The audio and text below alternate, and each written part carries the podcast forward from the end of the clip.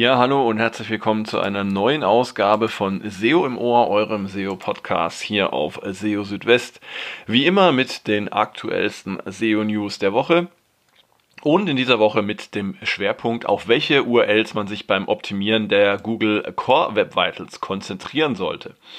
Wir haben aber auch noch eine Reihe weiterer interessanter Themen in dieser Ausgabe.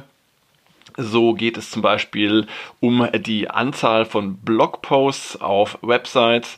Es gab ein größeres Google-Update Mitte März und ähm, Google nennt Best Practices für Video-SEO. Außerdem ähm, erkläre ich euch noch, wie AMP Vorteile für die Google Core Web Vitals bedeuten kann. Ja, all das in dieser Ausgabe von SEO im Ohr. Schön, dass ihr dabei seid und wir fangen gleich mal an mit dem ja, Top-Thema in dieser Ausgabe und zwar geht es mal wieder um die Google Core Web Vitals. Ähm, die sind ja zurzeit in aller Munde, muss man sagen, ähm, angesichts des bevorstehenden Page Experience Updates im Mai. Ähm, da werden ja die äh, Google Core Web Vitals zum Ranking-Faktor in der mobilen Suche und ja, das sind jetzt viele dabei, eben fleißig zu optimieren für diese Werte. Äh, man kann sie ja jetzt schon sehen, in der Google Search Konsole zum Beispiel werden sie angezeigt und man sieht dort auch, welche URLs da ähm, gut performen, welche äh, Probleme haben, ja, und welche auch ähm, schlechte Werte erzielen. Und ähm, ja, wenn auf einer Website eben viele Core Web Vitals oder viele URLs mit schlechten Core Web Vitals versehen sind, dann muss man sich überlegen, äh, welche Seiten oder welche URLs gehe ich denn als erstes an. Und dazu gab es jetzt einen praktischen Tipp ähm, in einem deutschsprachigen SEO Office Hours Hangout von äh, Johannes Müller. Äh, und zwar ist das am 4. März gewesen. Da ging es nämlich genau um die Frage, welche URLs sollte man als erstes optimieren für die Google Core Web Vitals. Und ähm, da gibt es zwei Kriterien, auf die man achten sollte, laut äh, Johannes Müller, nämlich einmal die Anzahl von Impressionen, die URLs in der Suche ähm, erzielen. Ähm, das ist wichtig, weil natürlich URLs, die häufiger in den Suchergebnissen erscheinen, auch ein größeres Potenzial haben, wenn sie zum Beispiel mit einer äh, Page Experience äh, äh, Auszeichnung versehen werden, also mit diesem neuen Badge, was es dann geben wird, mit diesem neuen Abzeichen äh, für Seiten, die eben ähm, alle Page Experience Anforderungen erfüllen.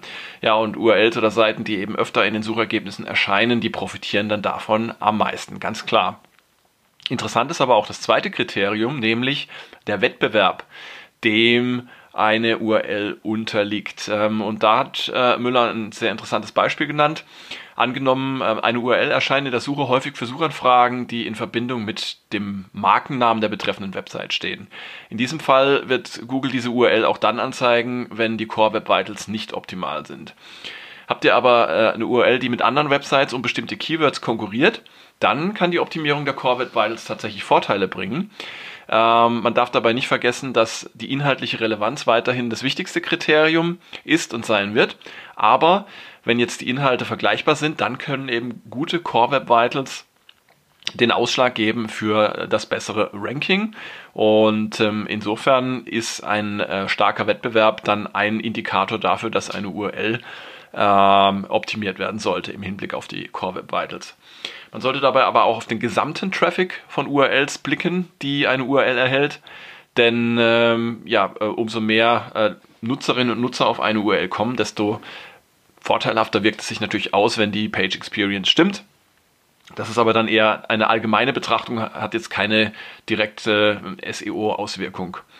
Ähm, ja, und man kann auch nur abwarten, und das war auch noch was, was äh, John Müller auch noch gesagt hat, die äh, Priorisierung der URLs nach den oben genannten Kriterien, ähm, die könnte tatsächlich auch äh, Berücksichtigung finden in dem einen oder anderen SEO-Tool, ähm, wenn es nicht sogar schon der Fall ist, das weiß ich jetzt gar nicht genau, aber dass man dann gleich eine priorisierte Liste von URLs sehen kann und äh, eben sehen kann, äh, für welche man als erstes da ähm, ja, Optimierungsmaßnahmen vornehmen sollte.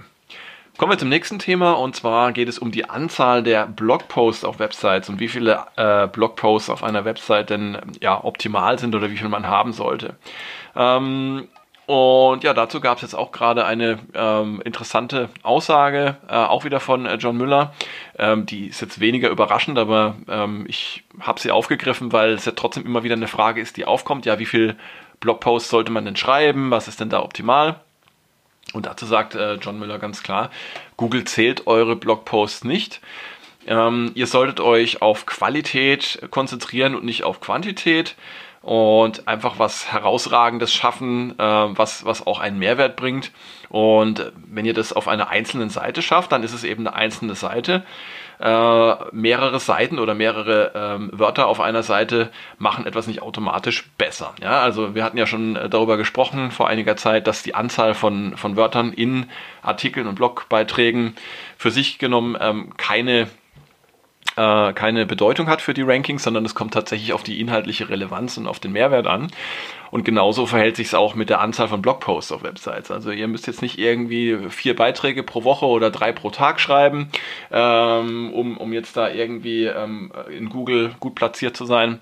Ähm, sondern äh, im Zweifelsfall schreibt lieber weniger und dafür bessere Beiträge. Kommt natürlich auch immer so ein bisschen auf den Bereich oder die Branche an, in der ihr euch bewegt. Also wenn ihr jetzt zum Beispiel sehr äh, News fokussiert seid und ähm, immer auf dem Laufenden äh, bleiben möchtet mit eurer Website, dann müsst ihr natürlich mehr äh, Blogbeiträge schreiben als wenn ihr jetzt eher so ein zeitlich, sagen wir mal, unabhängiges Thema bedient. Ähm, aber auch wenn ihr eben mehr äh, Beiträge veröffentlicht, ähm, es kommt nicht äh, da auf die Quantität alleine an in dem Fall, sondern auch da muss die Qualität dann äh, stimmen. Zum Thema Video-SEO hat Google in dieser Woche ein neues Video tatsächlich herausgebracht. Und zwar ein Video, in dem ja, Best Practices für Video-SEO genannt werden.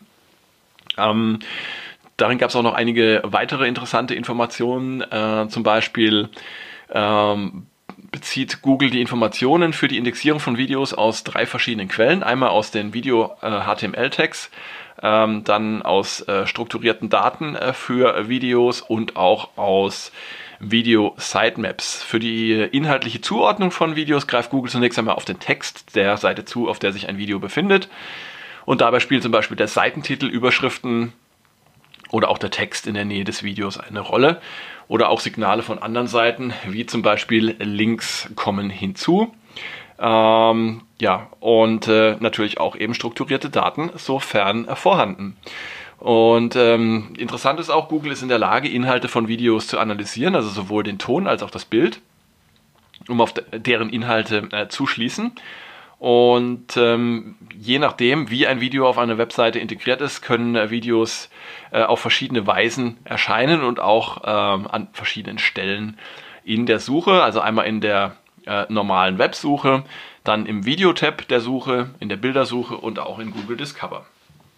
Und ähm, ja, die Art der Integration von Videos auf Webseiten, die variiert. Also es gibt äh, Seiten, da sind äh, mehrere Videos enthalten. Es gibt Seiten, da ist ein Video in Verbindung mit Text enthalten. Und ähm, es gibt auch Seiten, da ist nur ein Video und sonst gar nichts enthalten. Und je nachdem, ähm, wie das integriert ist, ähm, demnach können auch die Suchergebnisse oder die Snippets anders ausschauen. Konkret zu den Best Practices für Videos werden äh, fünf Dinge genannt. Und zwar ist der erste Punkt, Videos sollten erstmal öffentlich im Web verfügbar sein. Es sollte einfach über eine URL erreichbar sein und es sollte keine äh, komplizierte Aktion erforderlich äh, sein, äh, da, um ein Video abzuspielen. Dann äh, schon äh, genannt das Bereitstellen von strukturierten Daten für Videos. Darin können zum Beispiel der Titel, eine Beschreibung, die Dauer sowie URLs für Video-Thumbnails angegeben werden. Und, das ist dann der dritte Tipp, Bereitstellen von hochwertigen Thumbnails ähm, ist auch wichtig, denn ähm, ja, Google äh, zeigt diese dann entsprechend in verschiedenen Snippets an. Und ähm, ja, äh, die Thumbnails sollten dann auch unter einer eindeutigen URL jeweils erreichbar sein. Das heißt, sie dürfen auch nicht per robots.txt oder so gesperrt sein, denn das kann dann dazu führen, dass die betreffende Seite nicht in den äh, Video-Features von Google erscheinen können. Eine Video-Sitemap ähm, ist eine weitere Möglichkeit, Videos für Google bereitzustellen. Ähm, ihr habt auch die Möglichkeit, in einer Video-Sitemap Metadaten zu Videos an, äh, anzugeben. Und last but not least stellt sicher, dass Google auch die Videodateien abrufen kann. Die Daten müssen für Google verfügbar sein, also auch äh, crawlbar sein, dürfen nicht per robots.txt gesperrt sein. Und sie müssen in einem der unterstützten Videoformate vorliegen. Dazu habe ich euch den Link auch im entsprechenden Beitrag auf SEO Südwest ähm, angegeben. Ähm, Google unterstützt eine große Anzahl von Videoformaten, also es ist, glaube ich, recht schwierig, da ein Format zu erwischen, was, was nicht unterstützt wird. Aber nichtsdestotrotz sollte man da mal drauf schauen. Und ähm, ja, damit könnt ihr dann sicherstellen, dass Videos auch für relevante Suchanfragen ausgespielt werden können. Und ähm, es ist außerdem auch möglich, dass Google eine bewegte Vorschau der Videos in den Suchergebnissen anzeigt, anstatt eines äh, statischen äh, Thumbnails. Das kann dann wiederum zu mehr Aufmerksamkeit führen in den Suchergebnissen. Die Länge der Vorschau könnt ihr auch steuern mit dem Robots Tag Max Video Preview. Und ja, schließlich kann Google dann auch ähm, die Inhalte des Videos nach Sequenzen unterteilen und den Nutzern die Möglichkeit bieten, auch äh, auf den Suchergebnisseiten innerhalb von Videos zu navigieren. Ähm, es gibt auch noch eine weitere wichtige ähm, Hilfeseite, Dokumentationsseite zu Best Practices für Video. Ähm, die habe ich euch auch verlinkt, die stammt auch von Google. Findet ihr auch im entsprechenden Beitrag auf SEO Südwest. Ja, da gab es äh, Mitte März anscheinend wieder ein größeres äh, Google-Update. Genauer gesagt zwischen dem 10. und dem 14. März. Ähm, man kann also in diesem Zeitraum deutliche Ausschläge verschiedener Ranking-Tracker erkennen. Interessanterweise diesmal auch für ähm, den deutschsprachigen Sucheraum. Das zeigt das ähm, Google Update Radar von Systrix an was also einen, einen recht hohen Wert für den 14. März dann auch ähm, anzeigt. Das bedeutet also, dass sehr wahrscheinlich auch die Rankings äh, in den deutschsprachigen Suchergebnissen ähm, betroffen sein dürften. Ja, ähm, das heißt, die Update-Saison, die sich ja jetzt schon äh, das ganze Jahr mehr oder weniger immer wieder durchzieht, die äh, findet jetzt ihren Fortgang. Teilweise ist auch schon von einem äh, Google Core Update Lite die Rede. Ich glaube, bei Systrix äh, wurde das so genannt. Ähm, also praktisch so als, ja, äh, oder in der Zwischenphase bis zum nächsten Google Core Update, mit dem wir ja so eher für April, Mai rechnen dürfen, wenn, wenn sich diese zeitliche Abfolge so fortsetzt wie bisher. Ja, auch im Webmaster World Forum äh, gibt es äh, wieder zahlreiche Berichte die auf deutliche Ranking-Veränderungen, Änderungen beim Suche-Traffic und auch bei Google Discover äh, hindeuten, wie ja meistens bei solchen Updates, teilweise sehr deutliche äh, Verschiebungen. Und ja, also ähm, auch wenn es von Google noch keinen Kommentar dazu gibt, kann ich euch nur empfehlen, schaut mal bei euch äh, äh oder auf eure Rankings, ob ihr da auch in irgendeiner Weise betroffen seid. Ja, und dann kommen wir noch zur letzten Meldung. Wir haben mit Google Core Web Vitals angefangen und wir hören auch mit den Google Core Web Vitals auf. Ähm, jetzt geht es um äh, den Zusammenhang zwischen AMP und Google Core Web Vitals. Hatten wir ja auch schon hier äh, das ein oder andere Mal. Das äh, AMP-Framework, was ja von Google auch immer wieder empfohlen und gefördert wird, hat in Bezug auf die Core Web Vitals verschiedene Vorteile. Ähm, so ist es so, dass äh, ja die meisten AMP-Seiten die von Google empfohlenen Werte für die Core Web Vitals tatsächlich erfüllen. Und zudem verwendet Google für die Bewertung der Core Web Vitals einer Seite die Werte der AMP-Version, sofern es eine gibt. Und ähm, ja, äh, John Müller hat in den Google Search Central SEO Office Hours vom 12. März auch bestätigt, dass äh, Google die Werte einer vorhandenen AMP-Version auf die Canonical-Version einer Seite überträgt.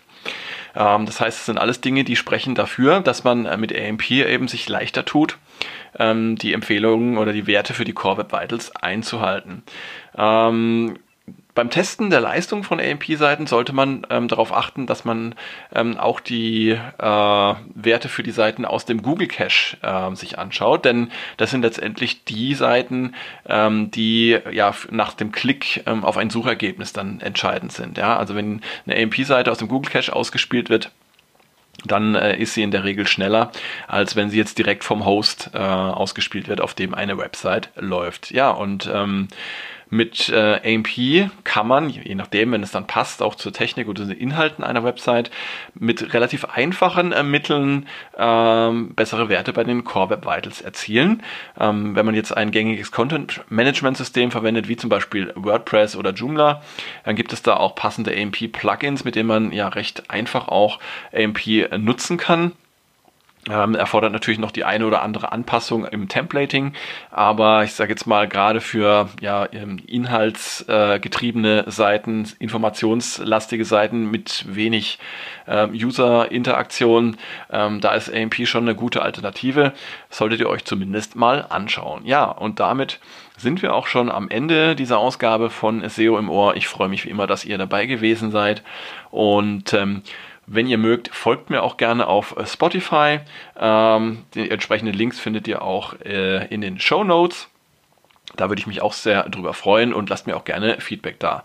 Ansonsten äh, würde ich mich auch natürlich drüber freuen, wenn ihr immer mal wieder auf SEO Südwest vorbeischaut. Da gibt es jeden Tag für euch die aktuellsten äh, SEO-News. Und ja, ich sage jetzt einfach mal bis spätestens zur nächsten Ausgabe von SEO im Ohr. Macht's gut, habt eine gute Zeit und bis bald. Ciao, ciao, euer Christian.